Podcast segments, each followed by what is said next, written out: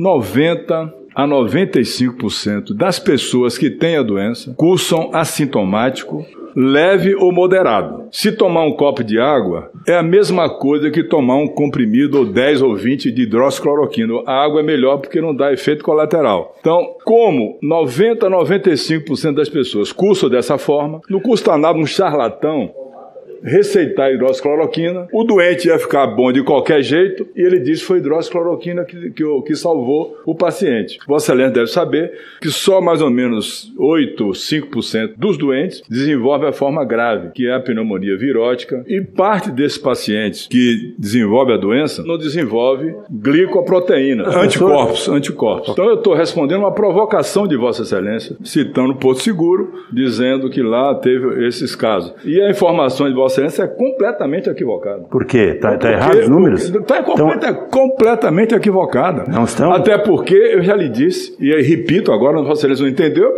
é, paciência. 90 a 95 dos pacientes basta tomar água, que não desenvolve a forma grave. Então se dá hidroxicloroquina e disse, não, foi hidroxicloroquina que curou. Mas não foi. As pessoas que não dominam a metodologia científica, que, portanto, não conseguem entender qual a diferença de causa e correlação, é, vão acreditar que elas foram impedidas de se medicar, que existia um medicamento eficaz, a cloroquina, e que elas foram impedidas de se medicar por todo mundo que faz oposição ao Bolsonaro. A impossibilidade, portanto, de tomar o remédio, que seria a panaceia, e a crise econômica, vão ser responsabilidade dos opositores do Bolsonaro. Ele, coitado, restringido na sua possibilidade de atuação, como sempre, ficou lá sendo impedido de governar. Tem gente que compra a ideia. Eu não conheço nenhuma virose pode, pode, pode ser evitada por medicamento precoce. As doenças viróticas, senador, são redutíveis ou evitadas por vacina, por vacinação. Hoje tem uma medicação de escolha para H1N1, que é o Tamiflu. E daqui oito meses, senador Reis, vai ter também um Tamiflu da, da Covid-19. Mas agora, por enquanto, não tem isso. Então, bundão é o Jair.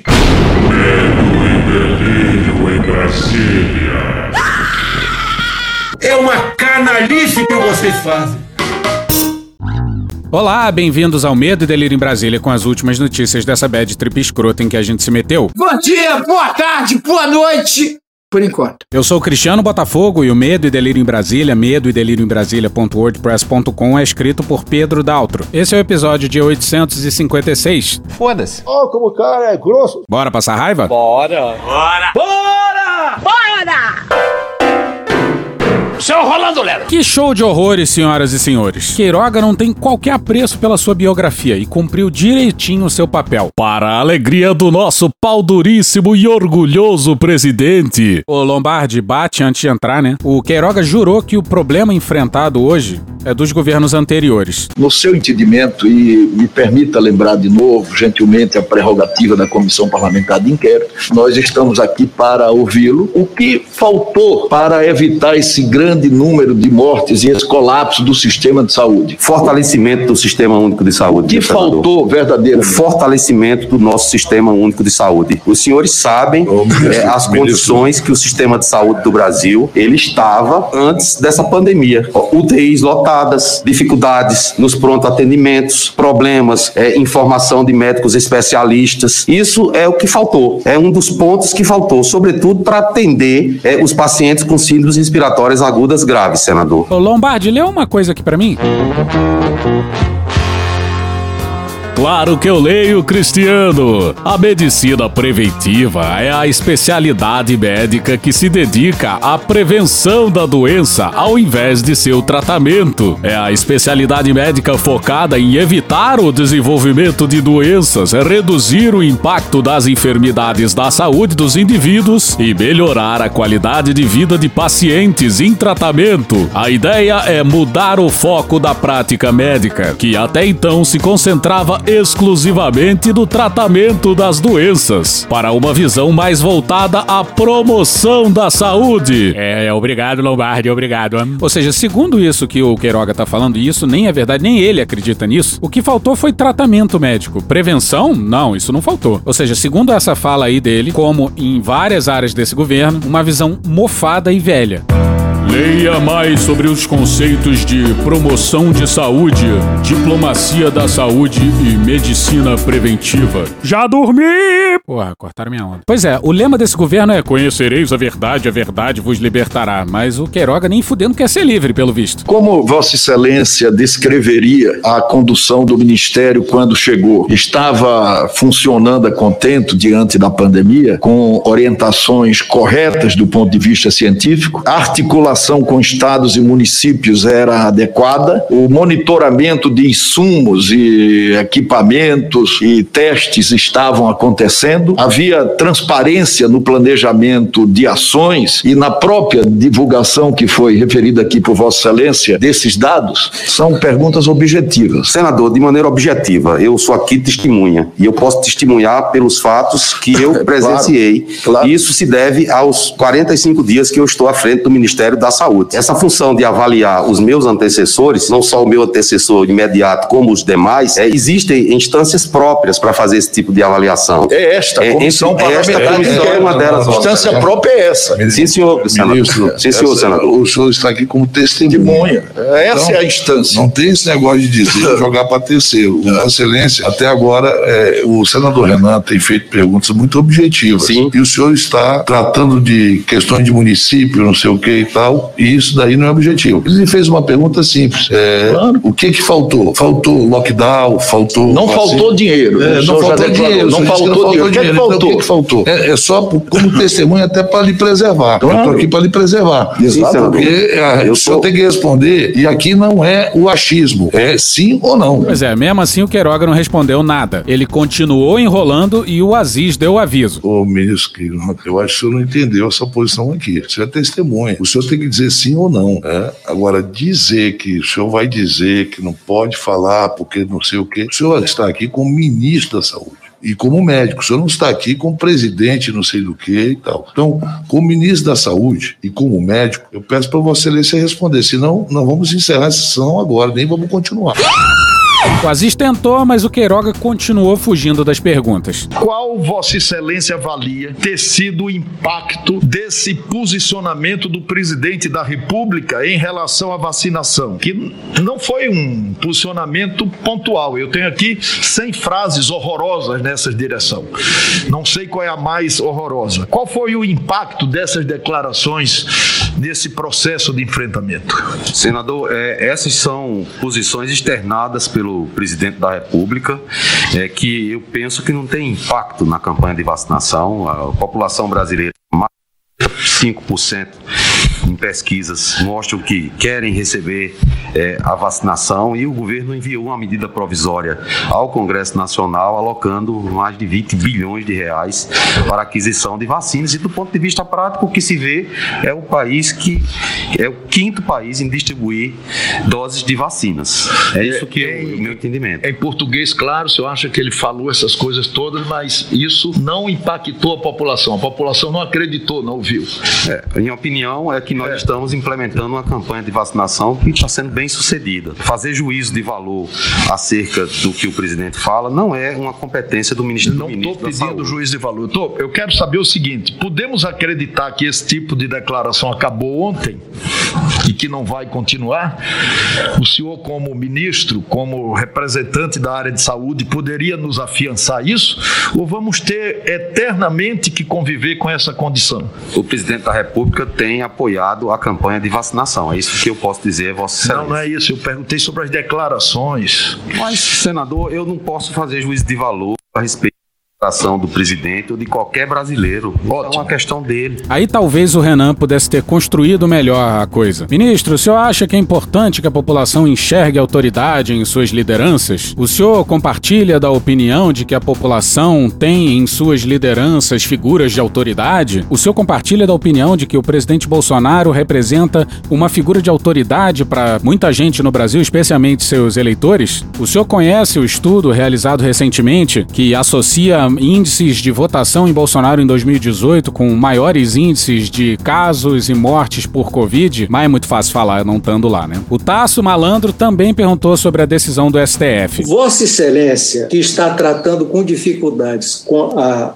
vacina da China, concorda que uma declaração nessa altura para o Ministério da Saúde, como desempenho funcional que, estou, que Vossa Excelência está liderando, não é um enorme desserviço para esse esforço de estreitar relações com a China? As relações com a China, que pelo que eu entendo, são excelentes. Bom, o que deu para entender é que o Queiroga basicamente falou: Não, Bolsonaro pode falar merda que quiser, não pega nada não, pega nada não. Ninguém leva esse cara a sério não. Inclusive o Brasil é o maior, e a China são parceiros comerciais muito sólidos por enquanto. Participo de um bloco econômico é, é importante e a relação com o embaixador chinês, senador, é. ela tem sido muito boa. É, naturalmente que essa é uma relação que nós dialogamos quase que semanalmente, lideradas pelo ministro, ministro das Relações Exteriores. Todos dizem eu não, eu não tenho a felicidade de conhecer o embaixador chinês, mas são grande e boa praça. Estou falando da China. Se não um, de, um desserviço, uma declaração desse nível para o esforço que Vossa Excelência está conduzindo para aumentar aumentar a importação de IFAs da China? Só isso. É, Vossa Excelência mesmo disse que o presidente da República não fez menção à China. Não fode, porra! É? Então, é, eu espero que essas questões das relações entre Brasil e China, elas continuem de maneira positiva e que nós não tenhamos impacto para o nosso programa de imunização. Senhor, desculpe, ministro, eu sei que o senhor é um homem extremamente inteligente. Nós temos amigos em comum que já valorizaram essa inteligência. O senhor sabe perfeitamente que o o presidente não falou em China, mas todos os indícios que ele deu levavam à China. Eu não vou menosprezar a sua inteligência. Well played, sir. A iniciativa do presidente da República em proibir que estados e municípios, como Vossa Excelência mesmo disse, que o Brasil é um país continental e que as questões regionais são importantes, de proibir que governadores e, e prefeitos tomem essa iniciativa, o senhor discorda, sim é, ou não? Eu já mencionei ao senador Renan é, e o presidente da República em nenhum momento falou essa questão para mim, até porque essa é uma é. matéria que já foi disciplinada pelo próprio Supremo Tribunal Federal. Tá. Então eu acho que não assunto... Supremo, eu queria a posição do Ministério da Saúde para o Brasil, para os prefeitos, para os governadores, para os cidadãos sobre o assunto. O Ministério da Saúde vai elaborar um protocolo sobre esse tema e aí vai ser descrito de maneira muito clara acerca dessas questões de mobilidade. É, o objetivo é que as medidas sanitárias elas impeçam que nós tenhamos uma situação extrema. Hoje nós estamos assistindo uma, uma queda do número de casos e os, os, estados e os municípios estão flexibilizando todas essas, essas ações. Então o que precisamos, senador? Vacinar a nossa população e insistir nas medidas não farmacológicas de uma forma efetiva. É, o que ocorre é que fazemos um pouco de cada uma dessas ações e isso gera um, um impacto inferior do que nós queremos. Então é preciso ter uma harmonia em relação a essa política para que saiamos desse cenário. Mas o,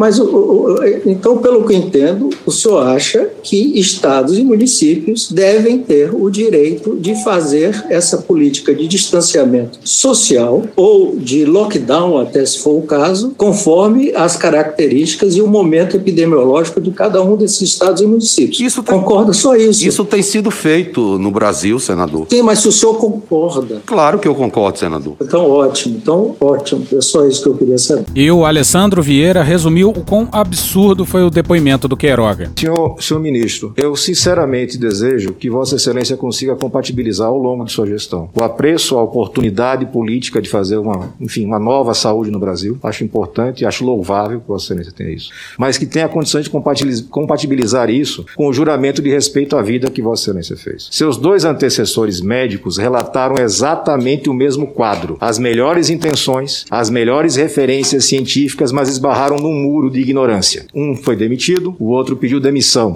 Uma terceira, em menos de 24 horas, também não aceitou o convite feito, por enfrentar este mesmo muro de incompetência e ignorância. Então eu peço que Vossa Excelência, pelo amor e pelo respeito que Vossa Excelência tem, pela carreira que construiu pelos seus méritos, que no momento em que enfrentar esse muro também tenha o discernimento de não comprometer sua carreira. Obrigado. Obrigado, senador.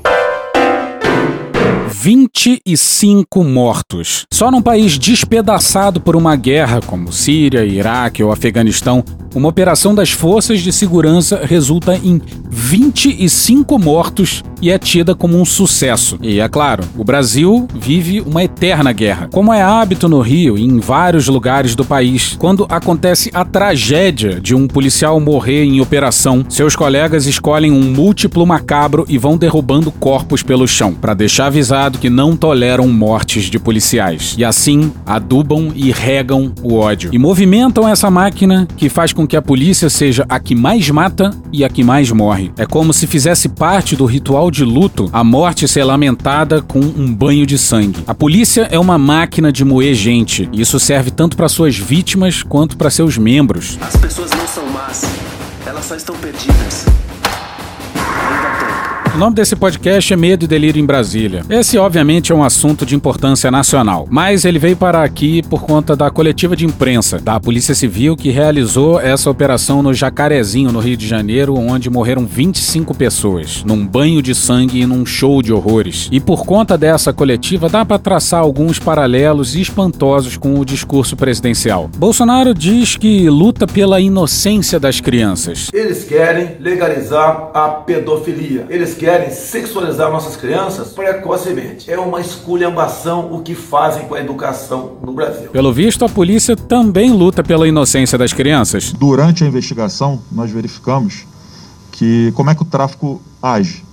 Ele vai cooptando crianças, principalmente adolescentes, né, de 12 a, a, ali a 18 anos, e eles vão começando com pequenas funções no tráfico de drogas. É o que a gente chama do, do aviãozinho, leva uma droga daqui para ali, aí daqui a pouco ele passa a ter uma responsabilidade de uma determinada carga de drogas. É, daqui a pouco o, os que vão, entre aspas, se destacando ali nas suas ações já recebe uma arma para se proteger, às vezes uma pistola. Daqui a pouco esse aí acaba sendo testado. Por exemplo, é, o tráfico quer acabar, quer executar alguém, faz a prova de fogo. Ó, se você matar esse cara aqui, tu vai ganhar mais uma, uma condição, entre aspas, dentro da facção. E aí essa criança ou adolescente vai praticando todos esses atos influenciados pelos, pelos traficantes. Daqui a pouco eles dão um fuzil, ele passa a ser segurança do traficante, passa a ser responsável pela contenção, ou seja, que foi justamente o que aconteceu com os policiais hoje, e por aí vai.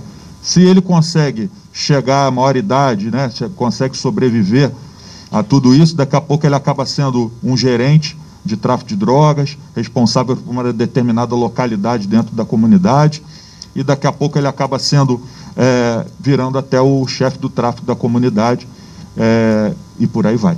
Né? É assim que, que as coisas funcionam. Mas é o que? A polícia descobriu agora que o tráfico usa menores de idade como aviãozinho? Tu tava fora do Brasil, irmão? Óbvio que não. O jornalista aperta e o policial confessa que isso não é nenhuma novidade, óbvio. Claro, isso são várias crianças. É, isso aí acontece, enfim. Na, essa, essa é uma prática do tráfico de drogas. Arregimentar crianças. No, no caso, foram, foram é, é, menores ali daquela comunidade. Né? Enfim, na comunidade de Jacarezinho. Mas isso acontece nas comunidades que são é, que sofrem influência do tráfico de drogas aí no aqui no, no estado do Rio de Janeiro. E aqui fazemos nossas as palavras do Caio Belandi, do podcast lá do B do Rio, em um fio no Twitter. Vai lá ver tudo que vale a pena. Como uma operação para proteger menores se dá de maneira violenta, matando tanta gente, inclusive provavelmente menores, na frente de outros menores, no quarto de menores? Que proteção é essa? Mas aí, continuando na coletiva, um jornalista da Globo questiona se a polícia avisou o metrô, porque há uma estação de metrô no Jacarezinho, e aponta que a operação se dá no começo da manhã, justamente quando mais pessoas estão usando o metrô exatamente para ir trabalhar. Se você não é do Rio, Supervia é a empresa que administra as linhas de trem. A comunicação à Supervia, obviamente, ela só é feita no momento posterior. A gente tem o sigilo da operação e o princípio da oportunidade. Eu não posso dar conhecimento que eu vou operar. Isso só acontece no segundo momento. Hoje eu acho que a própria imprensa fez a questão de fazer isso. A gente nem precisava, porque era notória a operação que estava sendo feita. Duas pessoas foram feridas por estilhaço dentro do vagão. A questão, a questão do aliciamento dos menores é justamente o que o Felipe respondeu. É, nesse contexto da investigação, que o garoto ele começa, é, é, de alguma forma, sendo cooptado é, é, para trabalhar no tráfico de drogas, fazendo pequenos serviços. E nesse contexto ele vai crescendo, crescendo, crescendo, até eventualmente se tornar o chefe de uma comunidade dependendo da, enfim, da, do, do caso concreto. Não, é na rua. Assim, não, a gente viveu um momento de pandemia muito grande que sequer aula estava tendo. Então essas crianças elas estão circulando livremente por todas essas localidades. A única, a, a única parte que ficou impedida de alguma forma de estar presente ali foram as forças policiais. O resultado disso é o fortalecimento do tráfico. É, é, pessoas que pensam diferente ou estão mal intencionadas ou não estão bem informadas.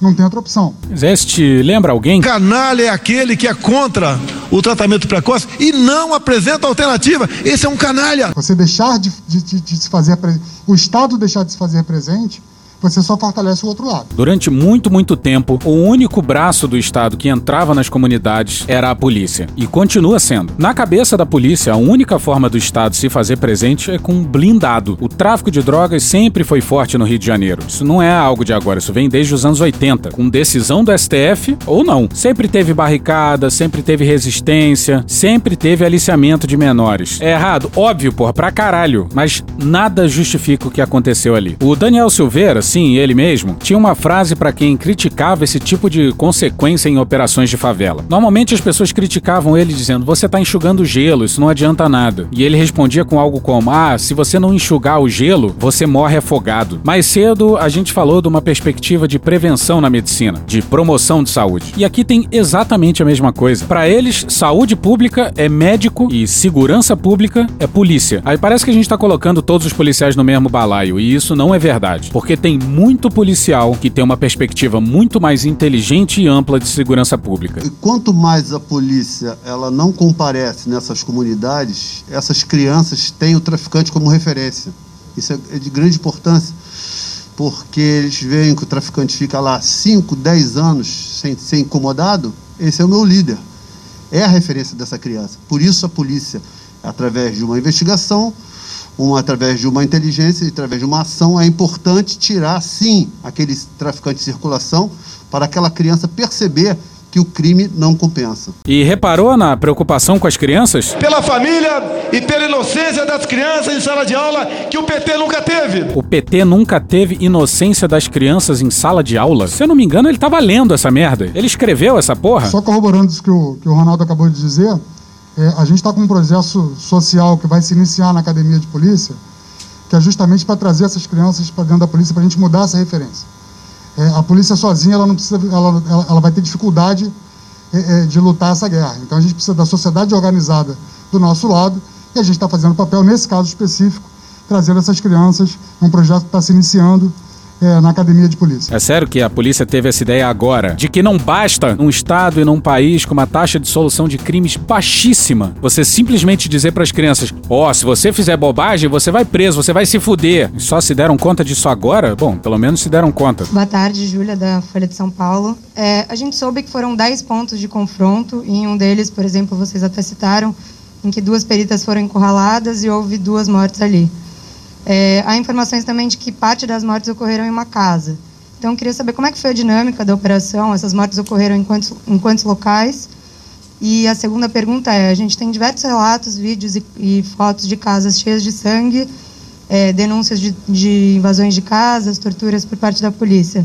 Tem também uma foto circulando de um morto em uma cadeira de plástico. É, queria entender o que, que aconteceu ali. Inclusive, vale ler aqui um tweet do Rodrigo Mondego. Desculpa o grafismo. E se você acha que isso é motivo de algum gatilho para você, pula uns 30 segundos. Fomos ouvir em loco os relatos das violações sofridas por moradores na operação no Jacarezinho. Entre as visitas às casas dos moradores, fui no quarto de uma menina de 8 anos e pisei sem querer em massa encefálica humana de uma pessoa executada ali. Tinha vísceras por toda a casa.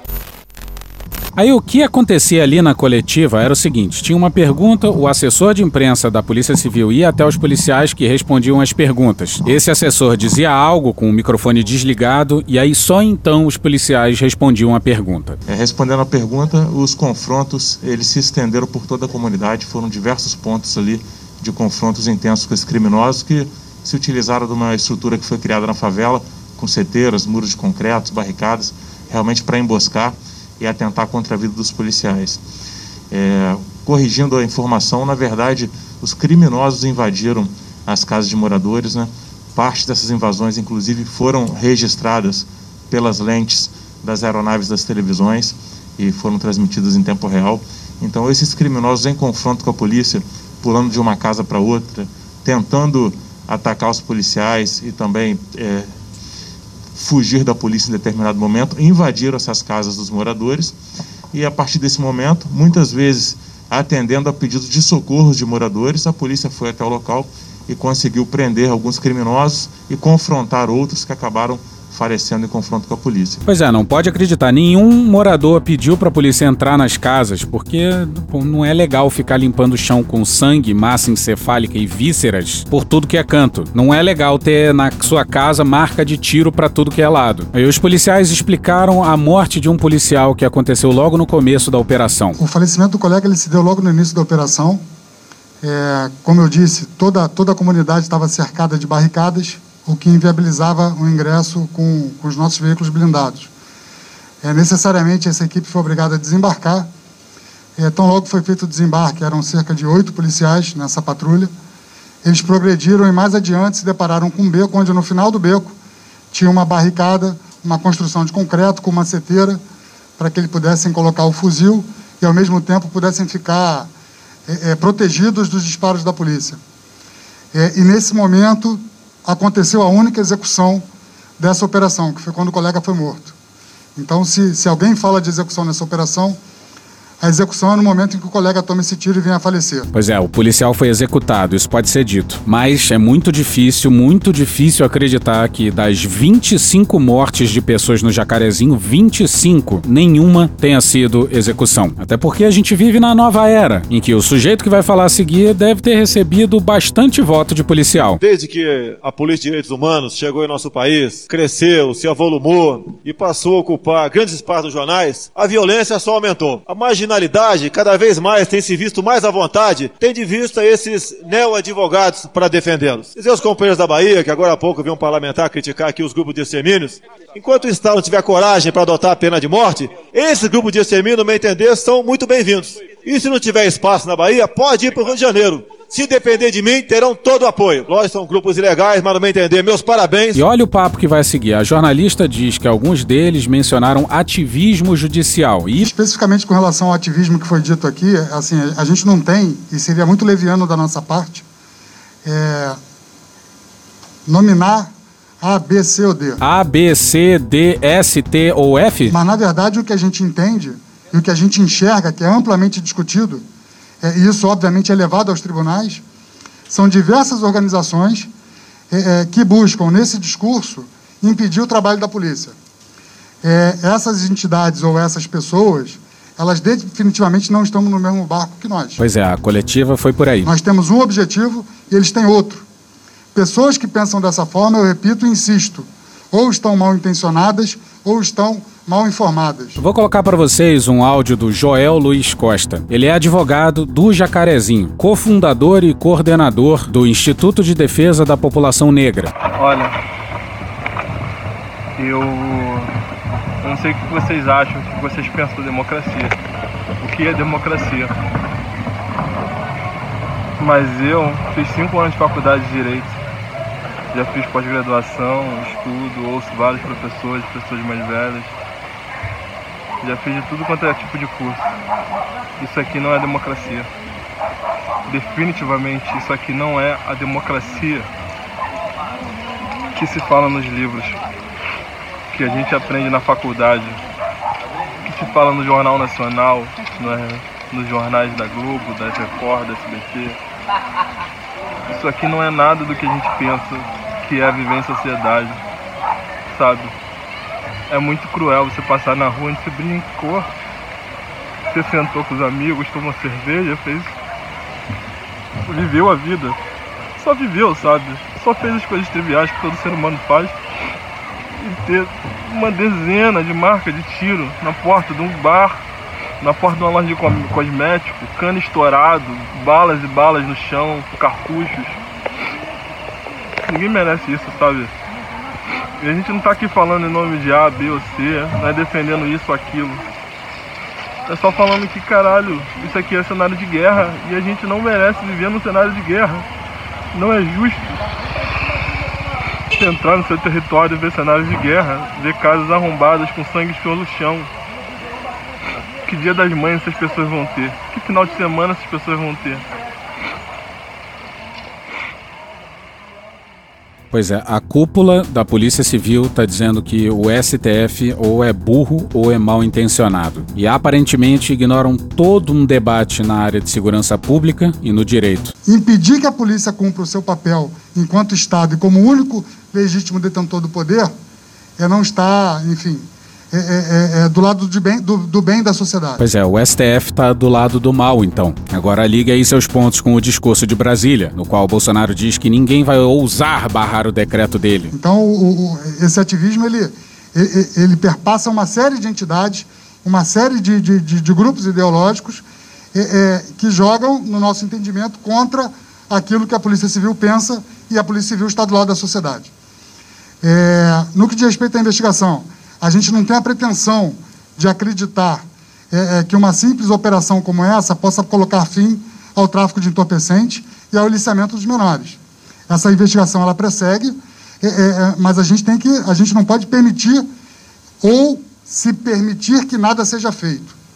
A Polícia Civil ela tem que agir, a investigação continua, enfim, outros, outras operações virão, é, e a gente buscando justamente não permitir que essas crianças sejam aliciadas pelo tráfico e aí eu convoco aqui boa parte dessas, dessas entidades ditas protetoras para que, de fato, estejam do lado da polícia, evitando que esses menores sejam cooptados pelo tráfico de drogas. Paralelepípedo de crack? Paralelepípedo de crack? Paralelepípedo de crack. Um outro detalhe, é, eu não poderia deixar de agradecer à Polícia Militar, é, é, que no final da operação nos deu todo o suporte possível para fazer a segurança do entorno da comunidade, porque a gente tinha informações é, é, não só de presença física, mas também das investigações, de que parte da comunidade, de moradores da comunidade, estava sendo insuflado pelo tráfico no sentido de vir fazer manifestação.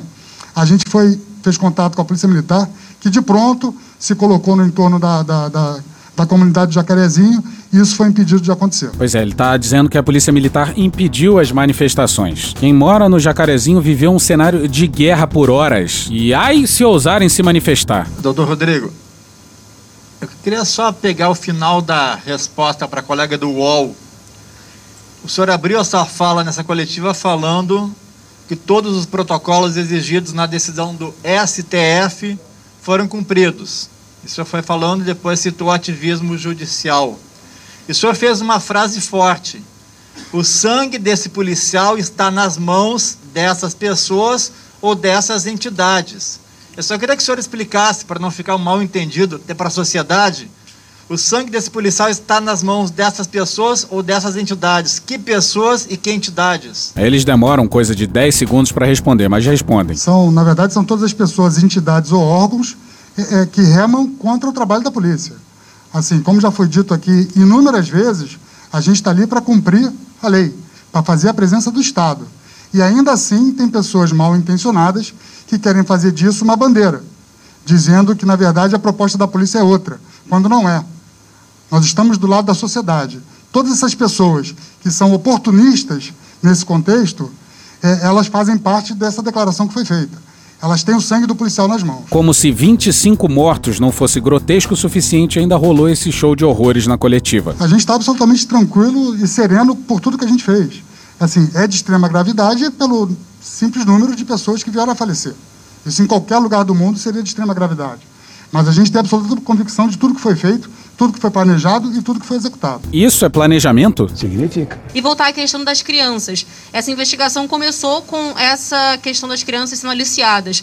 Qual o acompanhamento? Eu sei que não é a função da Polícia Civil, mas vocês conversam com outros órgãos, defensoria, que seja, mas para acompanhar essas crianças. Se o objetivo era tirar essas crianças da mão do tráfico, como ficam essas crianças agora? Obrigada. Aí o assessor da polícia vai até os policiais, conversa com eles alguns segundos até que vem a resposta. É, bom, acho que essa pergunta você deveria fazer para a defensoria, não para a gente, tá? Então, assim, a gente fez o nosso papel lá hoje, que era cumprir os mandados de prisão dos traficantes que estão é, aliciando menores, praticando toda a sorte de crimes que eu já elenquei aqui. É, agora, o que vai ser feito com essas crianças, é, isso, é, principalmente essa questão de acompanhamento, se for criança, conselho tutelar e etc., e também é, se tem alguma coisa com a defensoria, você tem que perguntar para a defensoria, né? O famoso. Não quero mais saber dessas porra, não. Essa pica não é mais minha.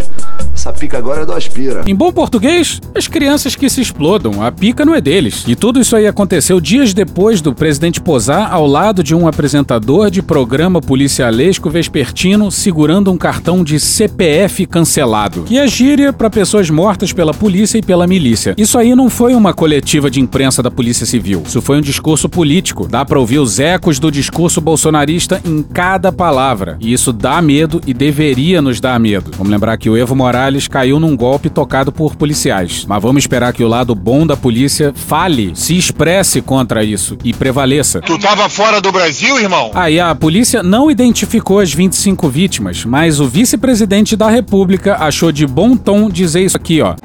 Tudo bandido. É de bom tom? Não, não é de bom tom. O fã do Ustra, Coronel Brilhante Ustra. Meu herói. chama os outros de bandido. E mesmo que fosse, pode matar bandido? Policial é juiz agora? É razoável dizer que foram 25 legítimas defesas? De que ninguém ali estava rendido? É só mirar na cabecinha, como disse o Witzel? Sou o general da reserva Augusto Heleno. Foda-se. Povo fluminense, o doutor Wilson Witzel, candidato a governador do Rio de Janeiro, número 20, faz parte desse esforço para modificar o panorama da política brasileira. Ele é um homem de vida ilibada, íntegro, altamente competente e preparado, que poderá fazer um grande governo no Rio de Janeiro. E uma coisa é você ser realista e ter noção que atualmente o Estado Democrático de Direito em várias áreas do Brasil é uma ficção. Outra coisa é você aceitar isso. Vamos pro ex-secretário nacional de Segurança Pública, em matéria não assinada no Globo no dia 7. Ex-secretário nacional de Segurança Pública, o coronel reformado da PM José Vicente da Silva Filho, criticou o planejamento e disse que não foram levados em consideração o potencial de reação dos bandidos e a segurança da população. Abre aspas, não importa que os mortos sejam bandidos ou não. Nesse caso, morreu um policial. É uma operação mal planejada. Nunca vi em nenhum lugar uma operação com tamanha quantidade de mortos. Me parece uma operação lá no Afeganistão. Fecha aspas, afirmou o coronel. E tem corpo que ainda não tinha chegado ao IML 24 horas depois da morte. Mas passemos ao Hélio Luz, ex-delegado da Polícia Civil no Rio. O que ele disse a seguir foi publicado no documentário Notícias de uma Guerra Particular, do João Moreira Salles. E note-se, o documentário é de 1999. Se você tivesse nascido no morro, você seria o quê? Qual é a opção que eu tenho? Se conseguir um emprego, eu vou ter que trabalhar 12, 8 horas por dia para ganhar 112 reais.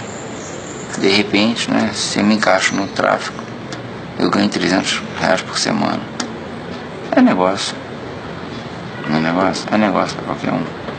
Só não é negócio para quem nunca teve, foi desempregado, para quem nunca passou fome.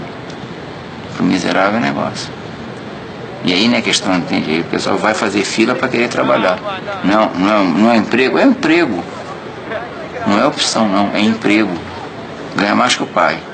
Eu digo, não precisa ninguém dizer, eu, a polícia é corrupta, eu afirmo que a polícia é corrupta.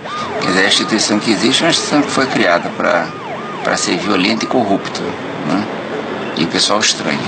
Por que foi criada para ser violenta e corrupta? A polícia foi feita para fazer segurança de Estado né? e segurança da elite. Eu faço política de repressão, entende? É, é, de, em benefício do Estado, para proteção do Estado, tranquilamente. Mantém a favela sob controle. Como é que você mantém 2 milhões de habitantes sob controle? Ganhando 112 reais. Quando ganha? Como é que você mantém esses excluídos, entende? Os excluídos todos, entende? Sob controle, calmos. Com repressão? Lógico, com repressão. Como é que você vai manter? É polícia política mesmo. Então, isso aqui é uma sociedade injusta e nós garantimos a sociedade injusta. O excluído fica sob controle. Aí dele que sai disso. E nós fazemos um negócio bem sofisticado. Na África do Sul eles colocam arame, aqui é sem arame. E não reclame, pague imposto. O pessoal está acostumado, entende? Então, ele se acomoda com isso.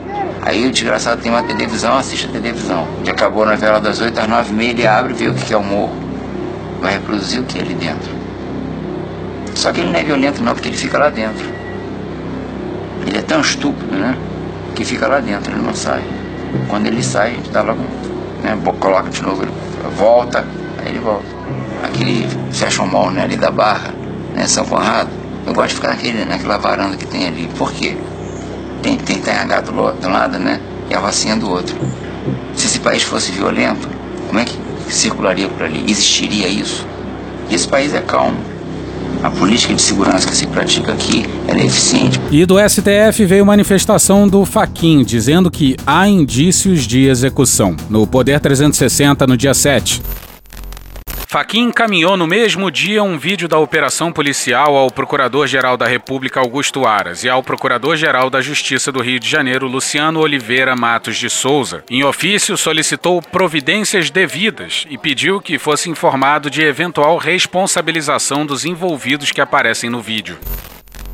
Pois é, muita coisa importante ficou de fora do roteiro. Tem Carlos Bolsonaro cada vez mais influente no palácio e atiçando o presidente, a fuga desesperada do general da Ativa, tem declaração do vice-governador do Amazonas dizendo que houve dolo federal no colapso por lá. Tudo isso tá lá no blog, além de um tópico sobre o texto que pretende substituir a Lei de Segurança Nacional. Uma notícia absolutamente importante que teve que ficar de fora nesses dias porque a loucura é ampla, geral e irrestrita. Que Deus tenha misericórdia dessa nação.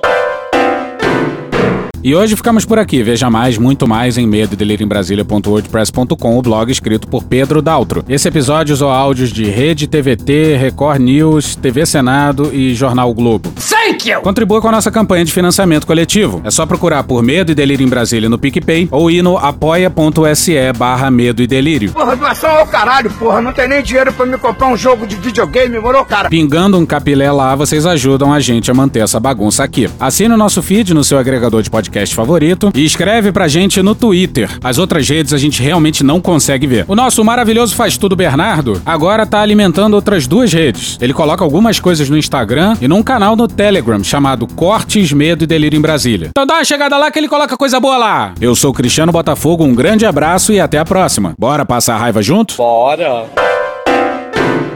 Permite uma parte? Não lhe dou a parte. Não lhe dou a parte. E falando em futuro, só para encerrar, eu não sei se o senhor já viu que tem um funk com seu nome. O senhor já viu esse funk? Não, não vi. O senhor tá, o senhor tá tão on e tá tão famoso agora que tem um funk que fala assim: O Renan na comissão de genocídio vai acusar mais de 100. Derruba tudo feito dominó. Derruba Bolsonaro e Pazuello também. já que o senhor quer falar do futuro, e aí, derruba Bolsonaro e Pazuello também? Não, eu prefiro é, ver aqueles outros que dizem assim: capricha, Renan, vai, capricha, capricha. Eu quero aqui assumir o compromisso de que efetivamente eu vou caprichar. Ah, e o funk do Renan foi gentilmente fornecido pelo pessoal do podcast Medo e Delírio em Brasília. Um crossover básico para aquecer os corações dos ouvintes. Porra! Porra! Porra! Porra! Putinha do poço! Problemas? Pornô. Paralelepípedo de crack? Paralelepípedo de crack? Paralelepípedo de crack. Presidente, por que sua esposa Michele recebeu 89 mil de Fabrício Queiroz? Parte terminal do aparelho digestivo. Pum! Que bom do bom! Agora, o governo tá indo bem. Eu não errei nenhuma. Eu não errei nenhuma. Zero. Porra! Será que eu tô errando falar isso daí? Não tem como não dar errado. Vai dar errado. Tem tudo para não dar certo. O cu dilatado.